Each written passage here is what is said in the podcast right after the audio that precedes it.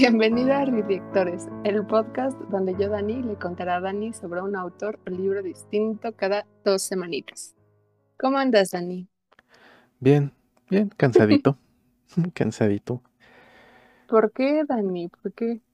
Ah, pues vengo llegando de un viaje a una tierra casi mítica llamada Tlaxcala. Pues no tiene mucho que llegar. Sí, no muy explorada por la civilización. Ay, nomás que está bien pequeño, ¿no? Dicen que existe y que es un lugar muy pequeño. Sí, es un estado muy chiquito. Pero aún así es más grande que la CDMX. Ay, no te iba a decir, ya es como una delegación aquí, nada más. no, sí es más grande que la CDMX, según yo. Peor aún. Es más grande y no existe. Sí, no, es un espacio en blanco enorme. No, pues, qué triste. No, no es cierto, Dani. Qué bueno que fuiste de vacaciones. Ay, yo ni quería ir, pero bueno. Pues está bien, está bien. No voy a ir porque ya me dejaste claro que no es un buen lugar turístico, así que no pienso ir. Sí, no, no tiene muchas cosas para ver. No. definitivamente. No. lo pondría ahí en, en mi lista. De verdad, y cuéntame de quién, de quién me vas a hablar hoy. Hoy te voy a hablar de Albert Camus. O sea, no conozco de fonética francesa, no sé nada de francés. No me da curiosidad tampoco saberlo. Pero lo voy a pronunciar así. porque no. Así como se me hinchan los huevos. porque la neta no sé y no lo pienso investigar. Así como se me hinchan los huevos, ¿no? Y así los puristas de la lengua que, que me chupen los huevos. Exactamente. Así que la voy a decir así. Albert Camus. Está bueno, está Te voy a ir contando. Mira, nació un 7 de noviembre del año de 1913 y falleció un 4 de enero de 1960. O sea, ya no tiene mucho que se murió, o sea, yo siento que es poquito. Mm, sí tiene rato, o sea, dijiste que en 1960. Ajá. Pues ya son 80 años. Pero no es tanto. 80 años no se te hace tanto, no manches. Pues, ¿Cuántos años tienes tú? 200. No, no, ¿qué pasó? Pero mira, si vamos en contexto con otros escritores, pues ya no es tan, tan viejo. Pues más o, menos, sí, o sea, sí, ya, o sea, para este entonces, a ver, no, ya no estaría vivo de todos modos, ¿no? O sea. Ya ni existen sus huesos, ¿no? sí, no, o sea, si, si, hubiera, si no hubiera muerto en los 60, hubiera muerto en los 70. 80 o 90. De ahí no pasa. No, no manches, yo, no, yo digo que no llegaba a los 90. ¿Quién sabe, no? Bueno, no conozco su vida. que es lo que me vienes a contar, ¿no?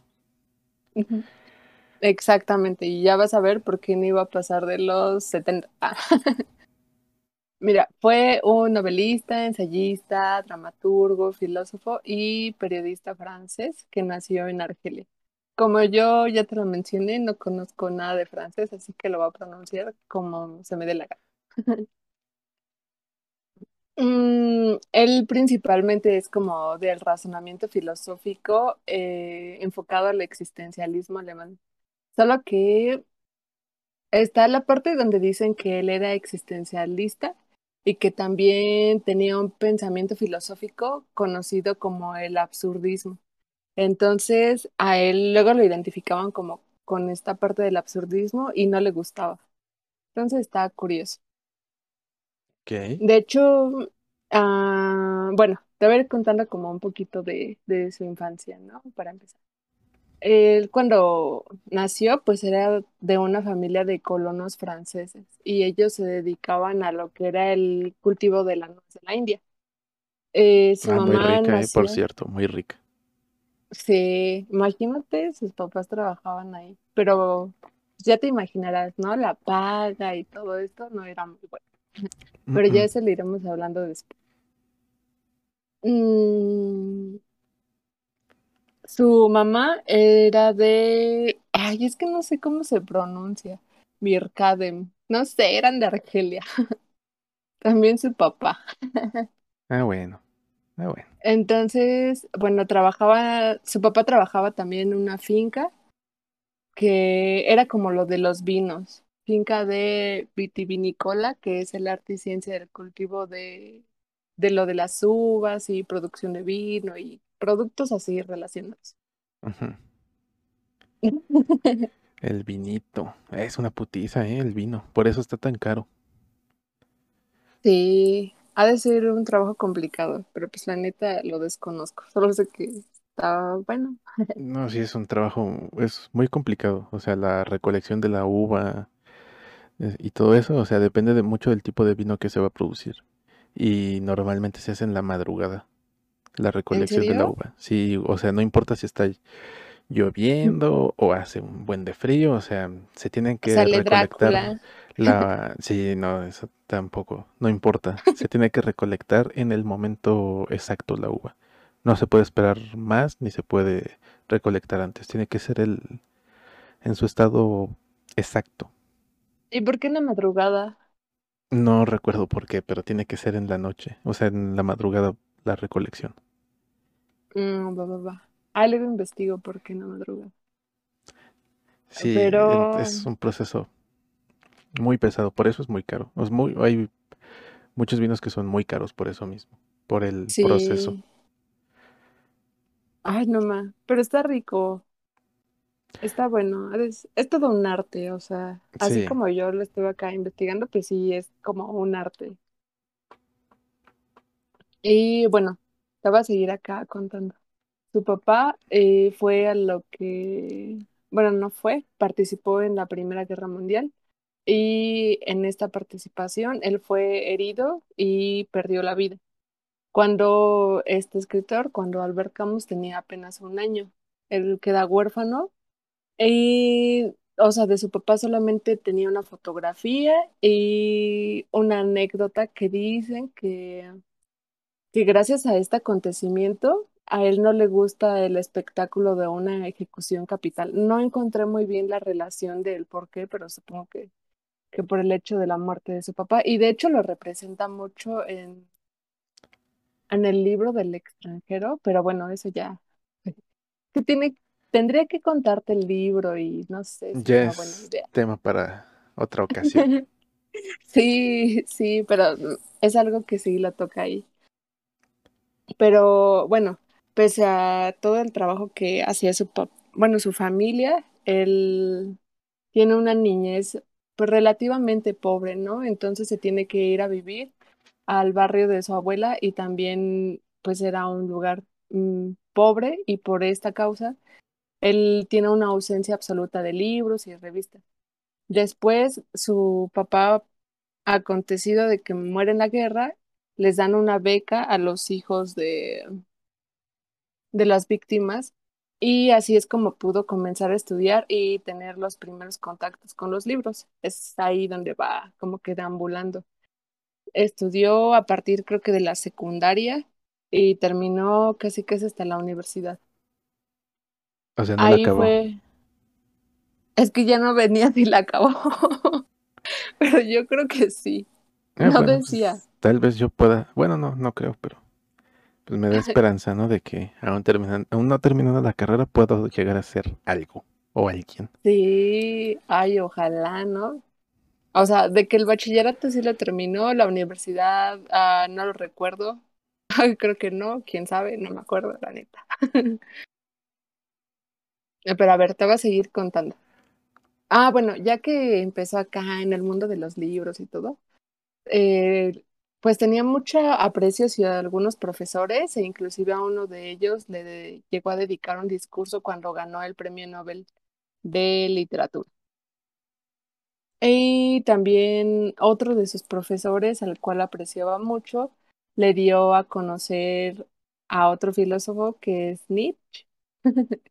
O sea, y también es como que acá eh, existencialismo alemán. Sí, Entonces, ah, pues bueno, mientras estudiaba igual le gustaba lo que eran las actividades deportivas. En este caso era fútbol, natación y el boxeo. Pero esto se vio detenido años después, como era como por 1928 cuando él estaba en la universidad y en 1930 ya tiene que abandonar todas estas actividades deportivas porque empieza a tener ataques de tuberculosis. Él comenzó a sufrir de esta enfermedad y detuvo su vida su vida deportiva e inclusive también sus estudios. Posteriormente a esto llegó a estudiar filosofía y letras. Te digo que no sé si, ah, no más, se graduó. Ah, Se graduó con una tesis. Mm, Era una tesis sobre la relación entre el pensamiento clásico griego y el cristianismo. Ah, ya, ya funcionó ahora sí. Raro. Raro. Bueno, no, no raro, pero interesante. Pues era como de filosofía, ¿no? O sea, y tenía que ser algo así relacionado. Sí, pues sí. Yo creo, no sé nada de filosofía tampoco, bueno, nuestra área no es esa, pero supongamos que sí tiene que ver algo. No, pues sí tiene que ver. Ah, pues ya después empezó a escribir, ¿no? Y trabajaba en una revista, como por 1932. La H Oh. para hombres.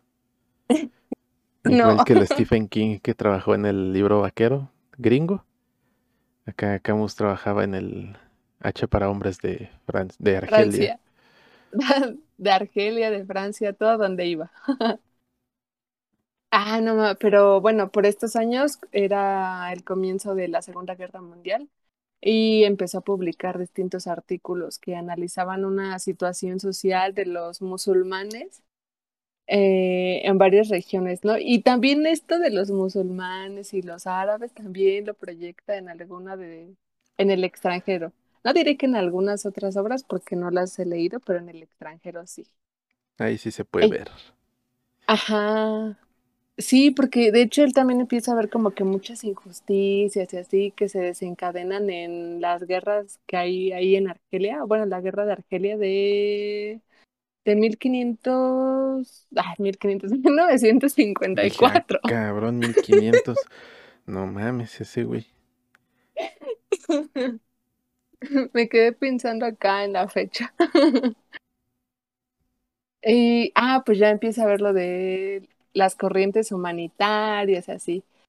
Empieza a tener acá su pensamiento político, que, que tal vez le fue cambiando su, sus puntos de vista por ver las injusticias, ¿no? Y también como que ah, creo que Francia llegaba a invadir como parte de el sur de Europa, África y todo eso, entonces no le gustaba y, y pues mm, trabajó mucho por la injusticia. De hecho, en algún momento de su vida se vuelve como anarquista, ¿no?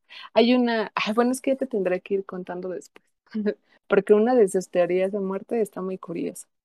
Mm, ¿Conspiraciones? ¿Acaso? ¿Huele una Ajá. conspiración? Sí, es una conspiración total.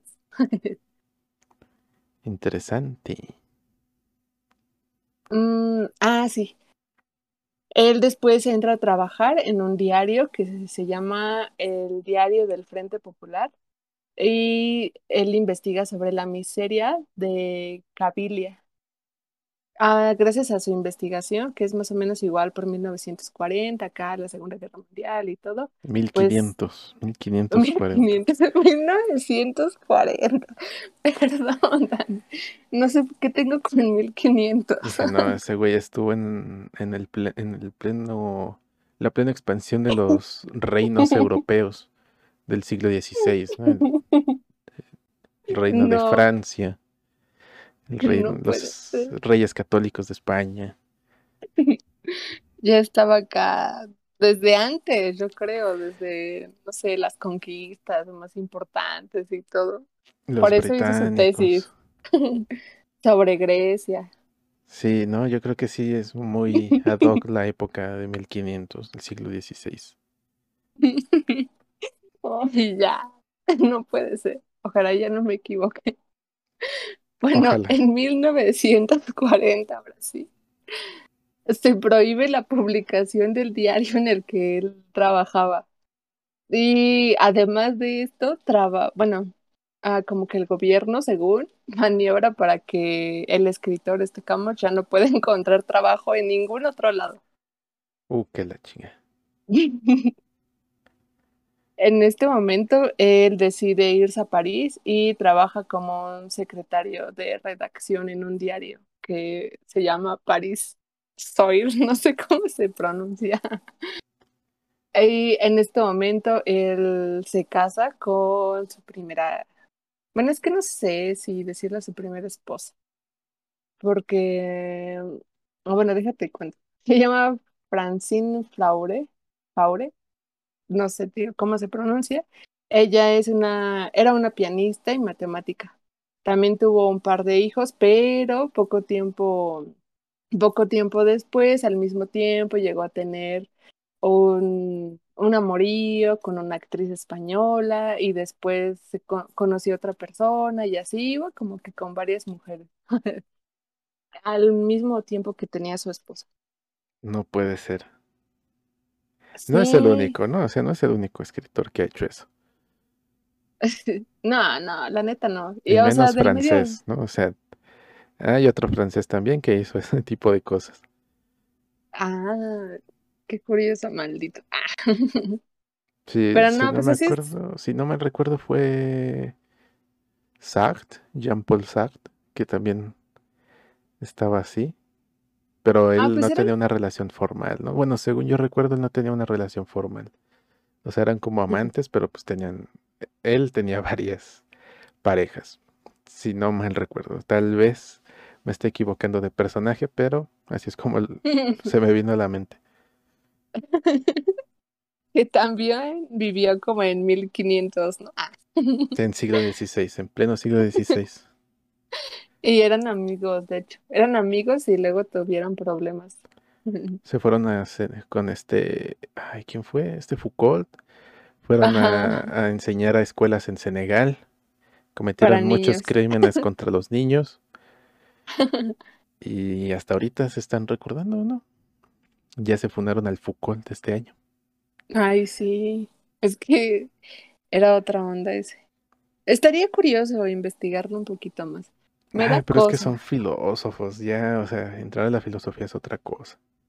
Ay, está intenso. Demanda mucho más tiempo que leer normalmente, sí. Sí, Por, como que tienes que acá empezar a pensar mm, diferente algunas cosas. es una, es la lectura de obras de filosofía y novelas es una cosa completamente distinta, o sea, no, no tiene comparación alguna. Justo el día que le estaba, estaba investigando sobre este escritor, estaba recordando también cuando leí la del extranjero.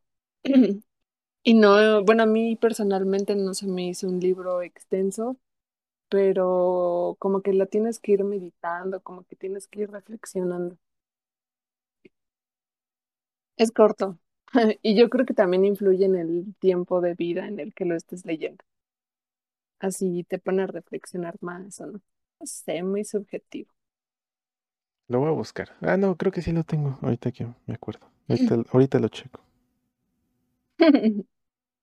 Sí, deberías de leerlo. Está bueno, está bueno, está bueno. Ya después vas a ir viendo qué otras cosas tiene. Conforme Va. vas investigando acá con lo que te voy contando. No, pues creo que tengo, creo que bajé casi todas sus novelas, no estoy seguro, creo, creo. No tengo toda su bibliografía, su, su obra, pero creo que tengo todas sus novelas. Mm, qué buena onda. Yo quiero conseguir otros, pero me voy a tomar mi tiempecito porque sí, son como obras para meditar. Un día podríamos, un mes, dedicarnos a filosofía. No, es muy poquito un mes, muy Pero, o sea, un librito chiquito, como de 100 páginas. Mm, Después No es mucho. otro. O sea, no, no, no, no, no. Tú no tienes la, no te imaginas lo- el tiempo que puede tomar eso. No, es muy No, poquito. no, Un mes es muy poquito tiempo. Para un libro, Dani, para un libro. Es muy poquito. No, tú no, no, no, no tienes la, Ay, ¿cómo se Para mí dice? es el tiempo No mides la Para mí. magnitud de unos de esos temas, o sea, cuánto tiempo puedes... Bueno, también depende del autor, ¿no? O sea, no es lo Sí, es mismo que depende. los clásicos griegos, los presocráticos y todos ellos a lo- ya los modernistas, los sí, pues los de la época moderna o los contemporáneos, ya son temas más Ujú. comple- más complejos que a veces suenan a Oye. pura mamada, o sea, la neta. Oye, a mí los dos se me hacen complejos. A ver, te voy a seguir contando. Mm, y bueno, después de esto, él fue llamado a ocupar funciones contra los alemanes, contra movimientos, ay, contra los, alem- contra los alemanes. Y de hecho, él se quiso enlistar para la Segunda Guerra Mundial, pero no lo aceptaron porque ya tenía una tuberculosis muy avanzada. Y pues no se fuera a morir, ¿no? No, o sea, no, o sea, todos van a la guerra vivitos y regresan así. Sí, no, o sea, no, no se vaya a morir de tuberculosis allá. Ah, pero bueno, acá hay cosas como, a mí personalmente me costó un poquito de trabajo porque era como entender el contexto de la posguerra, la salida de los alemanes, así, y él iba escribiendo como todos estos sucesos, como a la vez era periodista y también iba haciendo obras, pues se iba llenando de toda esta información y siempre se mantuvo con una postura independiente de la izquierda eh, que eran basadas en ideales de justicia y de verdad. Entonces, pues él te digo que ahí es cuando empezó a meterse sobre la postura de lo absurdo y escribe, escribe obras que se llaman El malentendido y Calígula, que esta es en como 1945 y dos años después escribe una de sus obras más famosas que se llama La peste. De hecho, hasta yo, si has escuchado de ese libro, yo lo vi Sí, en un obvio. meme. Y yo lo meme. quiero. No, sí, sí lo he escuchado. Sí, ay, no es que me acuerdo de ese meme porque está el libro y dice así como, da un libro de la Segunda Guerra Mundial y abajo el rostro así todo negro, de que está todo traumado ya por dentro. Esos memes también chidos. Sí, están muy buenos. Ahí aprendí varias cosas. 10 de 10. Y a ver, a ver. En 1948, él en- entra a lo que es como tipo movimientos anarquistas. Piensa también que son movimientos, ah, no sé, como liberales más o menos para la sociedad. Y hay una cosa muy curiosa que le sucede porque no recuerdo en qué lugar fue en el que estaba tipo dando un discurso y la gente lo estaba bucheando porque no le gustaba qué era lo que él estaba diciendo. Igual fue relacionado a estos movimientos anarquistas. Así deberíamos hacerle al peje. Sí, güey, dice Yo- pura mamada, güey. Pura mamada. Ay, no, está súper... Bueno, esta persona sí era alguien que pensaba, ¿no? O sea, yo tal vez... A diferencia de, del presi- de nuestro presidente, este güey sí pensaba, ¿no? Este güey sí hizo cosas por sí solo. Sí, sí, o sea, él sí hizo cosas trascendentes y no nada más hablaba así a lo estúpido. No tenía un complejo de persecución tan cabrón. Ay, no. Bueno, quién sabe. Ah, no lo sabremos. No creo, la neta. Pero, a ver, en 1951, ya varios añitos después, publica un ensayo que es titulado El hombre rebelde. O sea, ya te imaginarás, ¿no? Sí, sí, no, pues sí. El hombre rebelde. Pues, ¿qué? ¿Qué de, de qué va a hablar, no? O sea, No me lo imagino. ¿de qué tratará este libro? Pues quién sabe, tal vez Tal vez nunca de un perro. Ah. Uno nunca lo sabe por el título. El título no dice nada en esta situación. Y en esta, bueno, al publicar esta obra, pues provoca, ¿no? Muchas críticas sobre el que dan los marxistas y así, teorías del marxismo. Entonces, eh, en esta época también comienza a apoyar distintos movimientos anárquicos, que primero a favor del levantamiento de los trabajadores de Polonia. Te estaba contando esto, ¿no? Que lo criticaron los del movimiento marxista y así, y es cuando se empieza a pelear también con otros filósofos. Bueno, no pelear, pero sí disciernen algunas ideas. Mm, después, en lo que es 1956, ya así de 1500. Ah. Otra vez los 1500, no puedes. no, en 1500. Ay, no, 1900. Chingados, Dani. ¿Qué pasó? Ay, no. 1956. Es donde sucede lo que te estaba contando. Ya llegué a esa época. En el que lanza su llamada a la tregua civil y ahora sí le pide a los combatientes del movimiento independista argelino y al ejército francés que, o sea, tengan respeto y protección y cosas así para la población civil. Obvio que no les gustó a estas personas, entonces él acá estaba leyendo un texto ahí en, frente a la gente y es donde te digo que la gente estaba súper molesta e inclusive pedían su muerte a gritos, o sea, de verdad que no lo querían. Como AMLO. sí, ay no. Pero bueno, acá no valía tanto la pena. Ah, o no sé, te digo qué habrá dicho en ese momento. Pero con AMLO, pues sí, ¿no?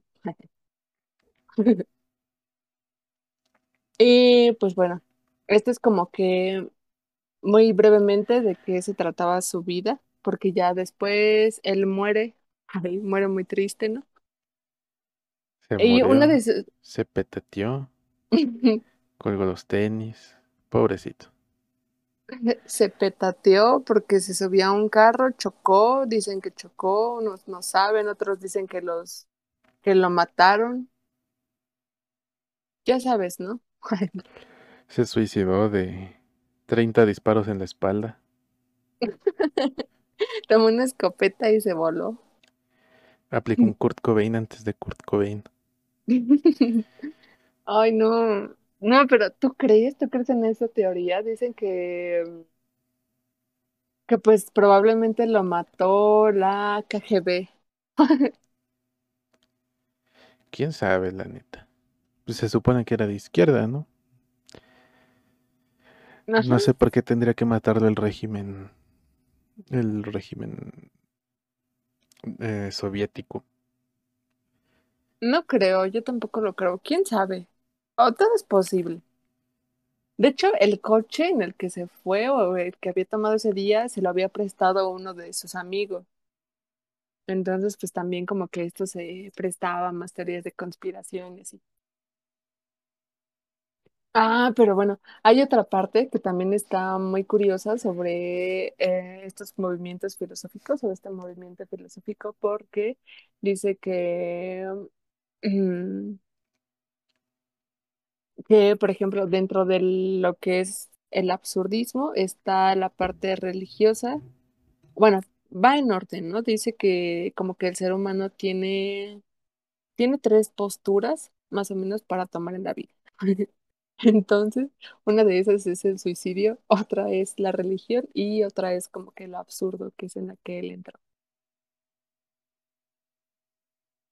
No sé tú qué opinas, Dani, sobre estas teorías filosóficas. Pues no sé, no las conozco. No, no sé qué podría decir de eso. Pero yo me voy a ir por, mm, no sé, ninguna, no, no sé. Tendría que ver No suenan buenas. Sí, no, o sea, la más tentadora, así como que la que más conozco, con la que más familiar me siento, digo, uh, pues vamos, el suicidio. mm". Pero no sé, no sé, no, no sé qué es. Que, bueno, bueno, obviamente el suicidio, pues sí, sé qué es, ¿no? O sea, pero las otras no sé a qué se refiere con, a lo mejor, bueno, dedicarse a la religión, nada, eso tampoco. Lo absurdo, no sé qué sea, ¿no? Tendría que leer. sobre Mm, qué es eso. investigué un poquito sobre lo de la parte del absurdismo y pues intenta él explorar la condición humana, o sea, del aislamiento dentro de un universo, ¿no? Que llega a parecerte ajeno a todo en la sociedad. Y es que te digo que en el extranjero, Sí, es lo que pues se me vino a la mente, o sea, de sentirse ajeno en la sociedad del extranjero, en automático, dije, no, es eso. sí, sí, sí, sí. Sí, porque, o sea, el protagonista es completamente ajeno a todas las personas que lo rodean Pero es muy curioso, ¿no? Ah, porque pues también está esta parte donde, pues, no sé, tal vez que tú no tengas ah, esa parte de los aspectos dogmáticos del cristianismo, pues no significa que vayas a ser una, una mala persona, ¿no? O que no te inclines a alguna religión, pues no te cataloga o no te hace como algún juicio. Entonces, en el protagonista de esta, de esta novela, pues lo ven, lo ven como alguien malo, ¿no? La sociedad en general, porque pues no tiene una inclinación religiosa, una inclinación hacia las demás personas, pero pues no es alguien malo aún así. Bueno, algún crimen que sí haya cometido, pues sí. Ah, bueno, sí, pues sí. ajá, pero, ay, no es que, no, Dani, ya tendremos mejor otro tiempo para platicarte un poco sobre esa obra. Ya cuando la leas, estaría más interesante, para Bueno, tener una pues, postura. ay, quién sabe cuándo. Todavía me quedan muchos libros. De Y, aquí a enero, y ¿no? me traje, no, más todavía. Luego me traje uno más. Del lugar perdido. Sí, me traje uno más y pues también lo voy a leer. Está ahí, ah, uno más a la lista. Uy, no, no, ya fue. Pero bueno, eso es más o menos de lo que te cuento el día de hoy. ¿Qué opinas, Dani? Yo la verdad no conocía muchas cosas, como esa parte de que acá se unió al movimiento mm, anarquista. No, pues yo menos. Yo conocía nada más lo que he visto en memes de sus obras. Pero pues está bueno, está interesante. Yo creo que todo eso que le sucedió durante su vida, pues es lo que influyó en sus obras, ¿no? Sí, sí, como suele ser en la vida de muchos escritores. Ahorita igual se me vino a la mente Aldous Huxley, que él, él Mm, ah, también, sí, bueno, sí, no, sí. él vivió en, Af- en, digo, en África, en India un tiempo, él fue policía en la India por parte de, obviamente, de los ingleses, ¿no? Que fueron quienes colonizaron gran parte de África y la India. Y eso también, o sea, eso también lo plasmó el antitotalitarismo, por así decirlo. Ah, ok, ok. O el, sí, no, o sea, igual como tienen controladas a la gente. Y lo plasmó en parte de eso en, en Un Mundo Feliz. Creo que sí fue Aldous Huxley. Sí, sí es el, el de Un Mundo Feliz. Sí, Yo no lo he leído todavía. no, es que está bueno, está bueno. Pero bueno, yo le voy a dar una releída uno de estos días. Me gustó bastante. Ha de estar bueno. Te digo, yo lo único que he leído de él. Mentira, mentira, ahorita que me acuerdo, mentira, no fue Huxley quien vivió en la India, fue Orwell. Orwell fue Orwell. policía, ajá, Ah, sí. no. Sí, obviamente, o sea, ahorita que dije, dije, no, o sea, pues no tiene nada que ver el totalitarismo y todo eso con un mundo feliz, o sea, es 1984. Ay, sí, Dan. Ese sí ya Sí, no, sí, yo sí me fui para el otro lado totalmente. Del contro- control natal y la chinga, la pérdida de la individualidad y todo eso. Ah, ese sí Sí, o sea, la, la obra de Orwell está de- muy influenciada por lo que vivió en su tiempo en la India como policía. Eso moldeó su forma de pensar, ¿no? Y se ve más que nada en Rebelión en la Granja y 1984. O sea, el, el antisistema totalmente. El de la rebelión en la granja no lo he leído. Vi una película, ¿sabes? Está muy extraña, está muy random.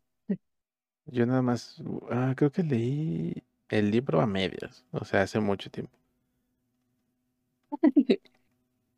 Nada más me acuerdo No, que estaban, los animales conspiraban para matar al granjero, pero no me acuerdo en qué acabó. Creo que no lo terminé. mm, no, yo creo que no llega hasta la mitad. Yo no lo he leído, pero vi la película. Y ese es el principio de la película. Lo voy a leer, lo voy a leer. Sí, Igual sí, porque está cortito. acá. Ajá, esa es la ventaja, ¿no? De, de que estén cortitos. El de 1984, pues sí, proyecta completamente el autoritarismo. Ya ese, estaría bueno hablar de ese después. Sí, está, está bueno, me gustó mucho el libro y me sentí que estoy viviendo en esa época. Ah, Yo le tendría que dar como otras dos leídas para poder hacer un análisis literario y luego ya poder hablar bien de, del libro. No, pues yo con esto, a lo mejor una leída más para refrescarme, pero ah, como que sí se me quedó muy grabado la esencia del libro cuando lo leí. Es que es impactante. Impactante. Te identificas, Dani, y dices, no más, el gran hermano, El Big el gran maestro. Sí, ay, no, qué triste. Pero pues ya ni modo. Mira, esto es lo que ha sucedido, esto es lo que sucedió con este escritor. La verdad es que mm, me llama mucho la atención. Me dan curiosidad sus obras, siento que te ponen a reflexionar. Depende tal vez de la etapa en la que leas el libro. Y nada más has leído uno, ¿no? El extranjero, dices. Nada más has leído. Sí, estaba consiguiendo el de la peste y lo quería en la de editorial Mirlo Pocket, Ah, ah, sí, sí, pero no sé, no sé con el de Drácula y sus faltas de ortografía. Sí, yo te digo que ya conté como unos siete u ocho en lo que he leído, en menos de 90 páginas. Sí, ay, no, yo también ya conté varias, la verdad no las he contado todas, pero sí son varias. Y como que leer algo de filosofía y que de repente sí tenga acá una falta de ortografía, pues sí me sacaría de onda.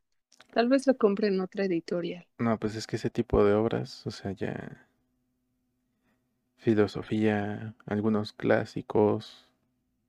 Bueno, igual depende de tu, de la finalidad con la cual lo lees, ¿no? O sea, si es por mero gusto, por entretenimiento, o ya un enfoque más cercano a lo académico. Ya de, eh, de ahí de, de eso depende la editorial en la que lo vas a leer. Porque, pues, por ejemplo, eh, eh, Alianza, la, ahorita el que acabo de comprar de la Divina Comedia, está lleno, o sea, no hay página en que no tenga notas al pie de página. Y aparte tiene un índice temático y, ay, ¿cómo se llama este parte del índice? Mm, ay, aquí lo tengo. Aquí está. Es el índice onomástico temático.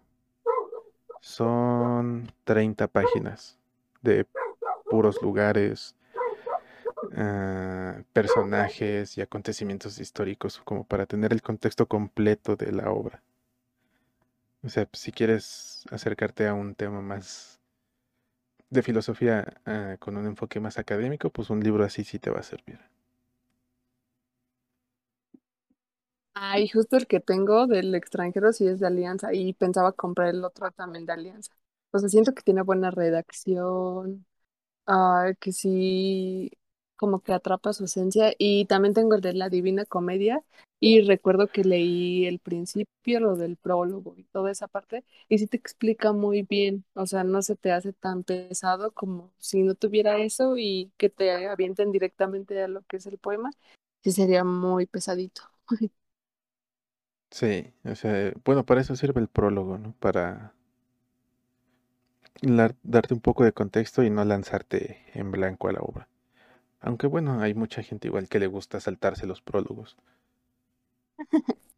Ay, a mí sí me gustan los prólogos. En la parte de la Divina Comedia sí lo leí y sí me gustó porque venía lo de la, la poesía, cómo estaba conformado, te daba un adelanto de, por ejemplo, cómo iba conformado la parte del infierno, o sea, todo, todo, todo, todo como que los pasos que va dando de la lectura. Y también lo de las cuestiones históricas, eso también ya lo leí. Y pues sí, un autor como Camus, o bueno, Camus, en algunas de sus obras, pues sí es, neces sí es necesario, ¿no? Un, un prólogo, leerse un prólogo, porque pues, o bueno, yo me imagino, ¿no? Que debe ser necesario un prólogo. Sí, te va introduciendo acá de qué trata la obra. Y ya cuando consigue el de la peste, igual y ya. Me daré la tarea de hacer un capítulo y darte todo el libro, spoilearlo. No, ese día no voy a venir. Yo voy a grabar solita. Ese día me voy a enfermar. Así que no, no voy a poder ir. No voy a No, poder Dani, estar.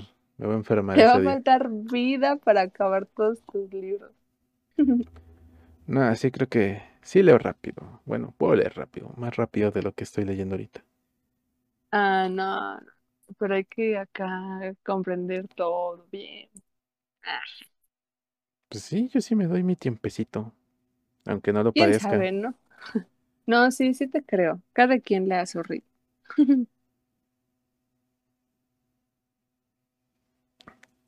Y ya, ya, así. No hay más libros de Camus. A ver, no, no, aparte de sus novelas o algo así. ¿No tienes algo Sí, bueno, investigué, me puse a leer Ajá. y tiene una adaptación de una película del extranjero. Creo que le hicieron la adaptación como en 1900. Ay, no sé, creo que 90, pero no fue muy famosa, así que no me dio tanta intriga. También hay una canción que está muy curiosa, de hecho la estuve escuchando mientras hacía la investigación, que se llama ah, Killing an Arabian, algo así, Arabian, no sé, algo así, Arab, no recuerdo bien el nombre. Está muy curiosa, en- tiene así como un intro de de una canción de la India o algo así, muy árabe. Y también es basada en, en esa obra del extranjero. O sea, es súper famosa. Yo creo que es la más importante. Y de ahí tiene otras pequeñas obras, Así muchas cosas. teatro. Teatro, pues lo que te conté hace un rato de sus dos obras de teatro, pero no venía un poco más. También tiene lo que es el mito de Sísifo, no sé si El lo has es, escuchado. ajá, de Sísifo. ujú. Y pues sí, más o menos. Ah, pues ahí es donde proyecta más lo del concepto del absurdo. Porque pues que no ves que va acá empujando, ¿no? La piedra. El que llega a la cima, a la cima de la montaña y otra vez se deja caer. Es muy triste, pero tiene esa obra también. No sé, lo le yo creo que si lo leería así, diría, ay, qué triste sobre esta historia de la mitología griega. y sobre la concepción de la vida humana. Y ya, o sea, eh, más Mm, trabajos filosóficos. O sea, no tanto. Bueno, sí, o sea, como ensayos o cosas así. el, encontré, te digo que hay otro, bueno, encontré lo del hombre rebelde, pero es que no te los quise como que contar por si en algún momento los decides leer. Y hay uno que se llama Reflexiones también sobre la guillotina. Igual se me olvida después, luego. ah, bueno, A lo mejor como que en un año, tal vez. Dijo, ah, cabrón, ¿qué es esto?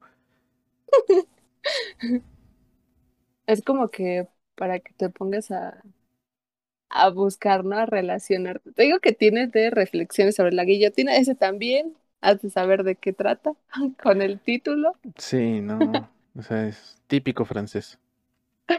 Sí, Algo muy típico francés. es muy curioso porque en esta obra se expresa con una preocupación por la reducción de la violencia, ¿no? Que es con lo que también quiso trabajar gran parte de su vida.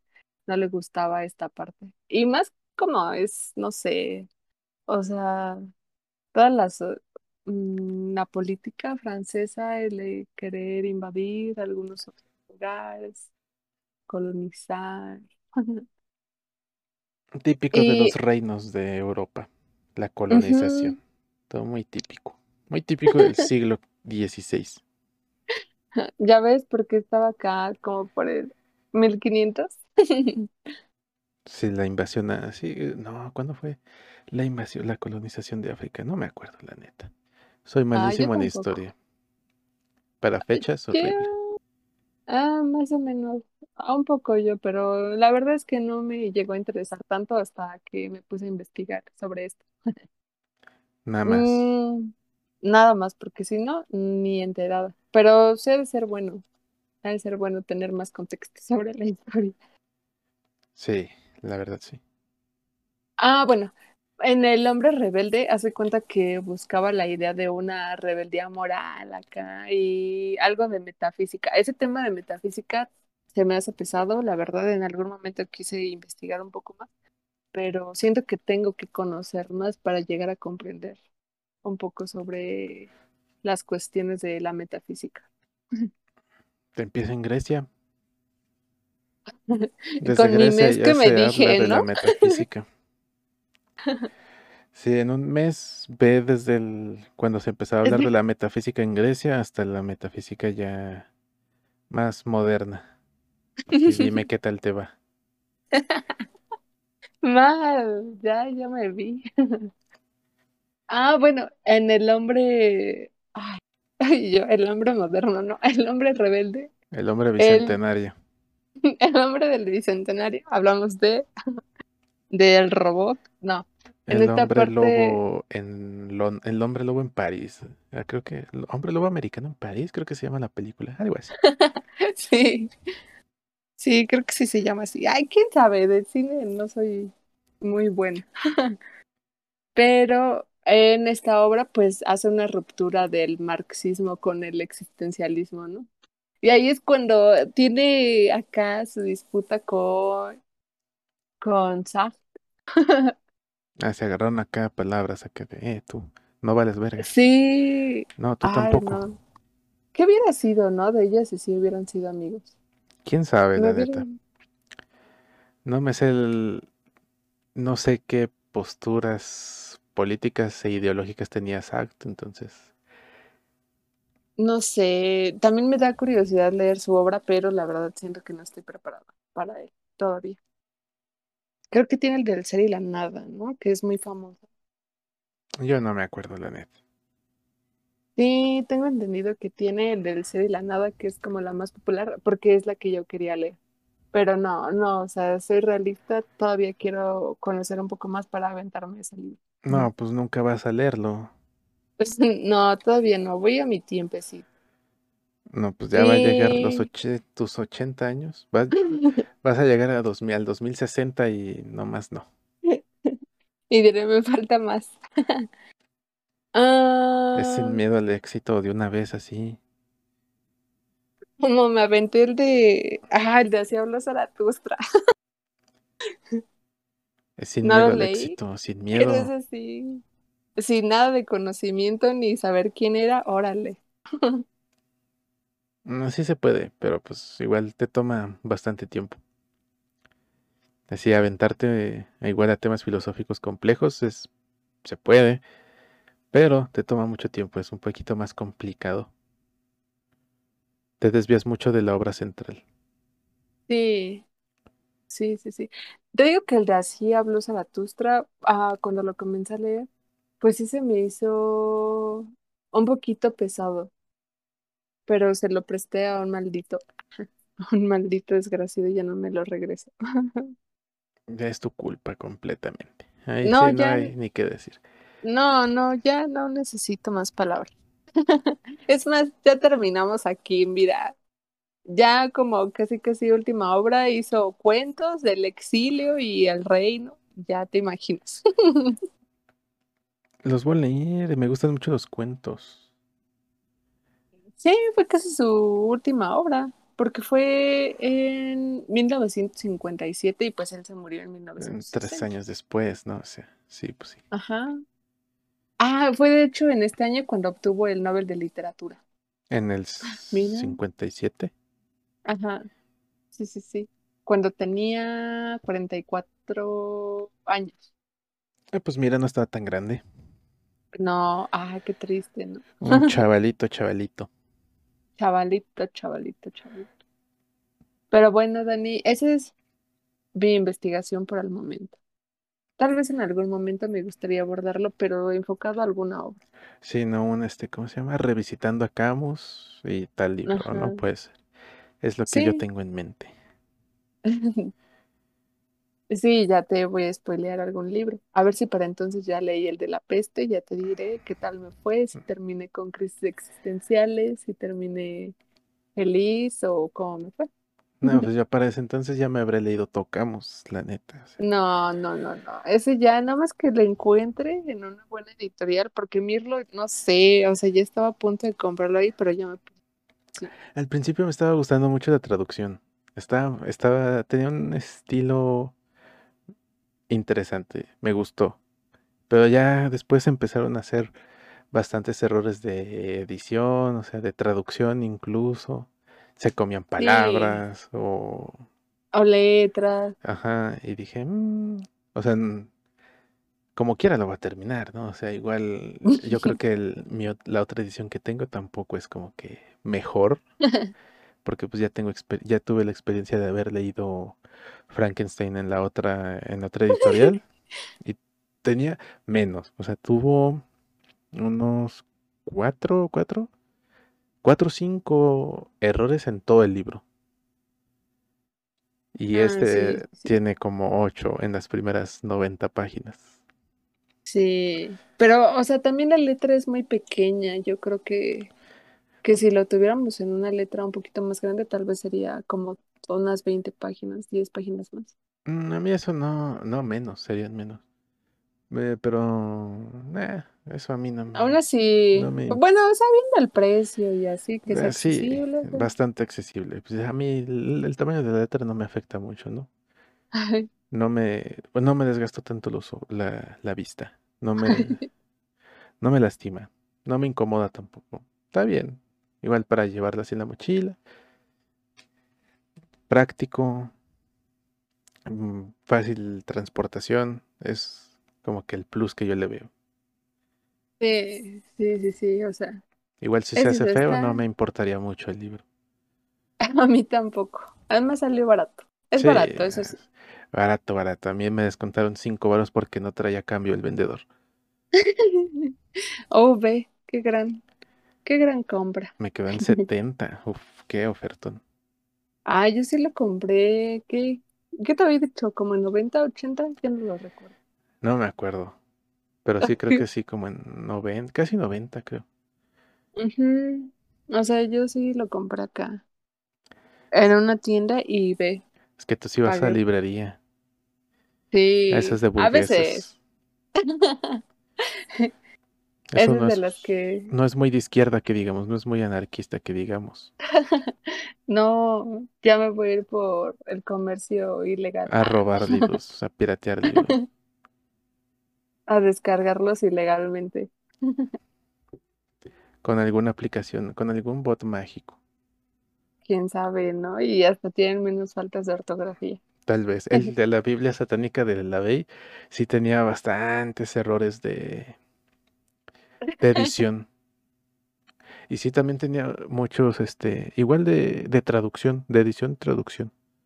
Creo que el de Julio Verne, ah, no estaba tan mal. Ese estaba bueno. Sí, ese estaba bueno. Igual no sé, o sea, revisé quién colaboró en el de la Biblia satánica de Anton LaVey y tenía un, tenían varios correctores y yo dije, pues qué carajo hicieron los correctores, no hicieron ni madre, tiene un chingo de errores. O sea, yo creo que cobraron. en mi segunda lectura yo podría corregir todos esos errores que dejaron esos vatos. No, no, no. Luego lo vas a repartir en alguna plataforma, por favor. Voy a hacer como el, el, ¿cómo se llama? El, el vato este que estaba ahí en Eje Central y Madero repartiendo su periodiquito, así yo con la Biblia vendiéndola ahí. Ay, quién sabe cómo se llama. ¿Quién cómo sabe, no? Pero pues ahora está en el barrio chino.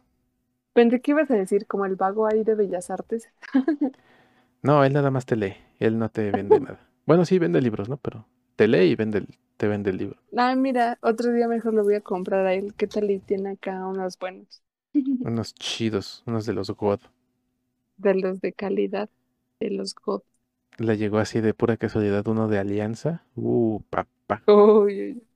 Ay, no inventes. Excelente servicio con, con el vendedor de los libros de Alianza, como con 50-70% de descuento. Uy, sí, la verdad, sí. Ay, no. Luego acá en la descripción, ¿no? Los datos del vendedor. Ahí abajo, así de, de el dato acá, el, el WhatsApp de este vato, así de, no, pues, si quieren libros chidos, acá con este güey.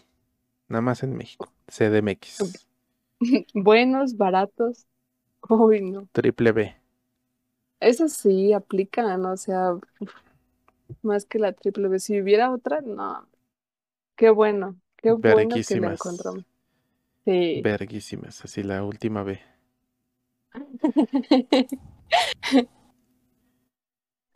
Pero ya, Dani, ese es todo mi trabajo por el momento. Interesante. Es todo lo que te vine a traer de información. Ojalá que te haya agradado, a pesar de mis múltiples confusiones con los años. Sí, ¿no? Como, ¿qué será? Unos tres siglos de diferencia. No más, sí me pasé. Sí, unos tres, dieciséis. Sí, chingada madre, como 400 400 años, ¿no? años. Sí, Sí, 400 1500, años. 1900, tal. Sí, sí. Ponle tú. Unos 350 para no errarle. Nada más, gracias, ¿no? Por descontarme 50 años. Es para que sea un mal menor. Pero esa fue ah, mi información. Ya me llevo más, un, un autor más a mi lista interminable. Así tu lista en la que piensas cada noche. Así de, no, ¿y ahora quién voy a añadir hoy? No, tengo que hacerla más chica. Ya, definitivamente. Imagínate, ¿no? Que en cada capítulo los haga un poquito más grande. Estaría muy curioso. Es lo que va a pasar. Inevitablemente. ¿Sabes? Este es un mal para nosotros que según ya no vamos a comprar libros y solamente es un engaño. No, ahora sí yo ya. Ya no tengo dinero. O sea, ya me compré una impresora 3D. Ya no tengo dinero. ya, definitivamente. Se me acabó ahí. Cuatro mil pesos. Adiós. Hoy estaba barata. Sí, fueron como 300 y tantos, como 300, no, digo 3300 y algo, más 440 del filamento, y ya me Uf. salió como en 3800 y algo. O Ah, sea, sí se me fueron barata. 4000 pesos. ¿Y qué? Ah, mira, la lista se puede hacer larga con los libros de internet, de algunas páginas, de algunas aplicaciones. Ya con esa impresora 3D voy a generar dinero así. uh, uh. Me voy A a poner a imprimir cosas, a vender cosas, puf. Más libritos. Y luego las vas acá a promocionar, ¿no? Así de podcast patrocinado por. por mí, por mi propia empresa de impresiones 3D. Uy, no. Vete de una mente emprendedora, mentalidad de tiburón. Y de ahí saco para mis otros proyectos. Como mis máquinas de coser, bla, bla, bla. Pero bueno, ahora sí ya, ya. Esto ya, ya se salió completamente el tema de la literatura. Y pues ya, aquí hay que terminarlo ya. Ya, ya estuvo. Está bien. Ojalá que a todos les gustara. Ojalá que a todos les gustara, porque a mí sí. Y si no, me vale madre. Por dos. Si pronuncio mal al autor toda la, toda la hora. No me importa. Hagan corajes, pues. Nos vemos la la próxima ¿qué? Dos Emi- eh, semanas. emisión, la próxima emisión de acá como programa de radio. Nos vemos dentro de dos semanas otra vez. Adiós.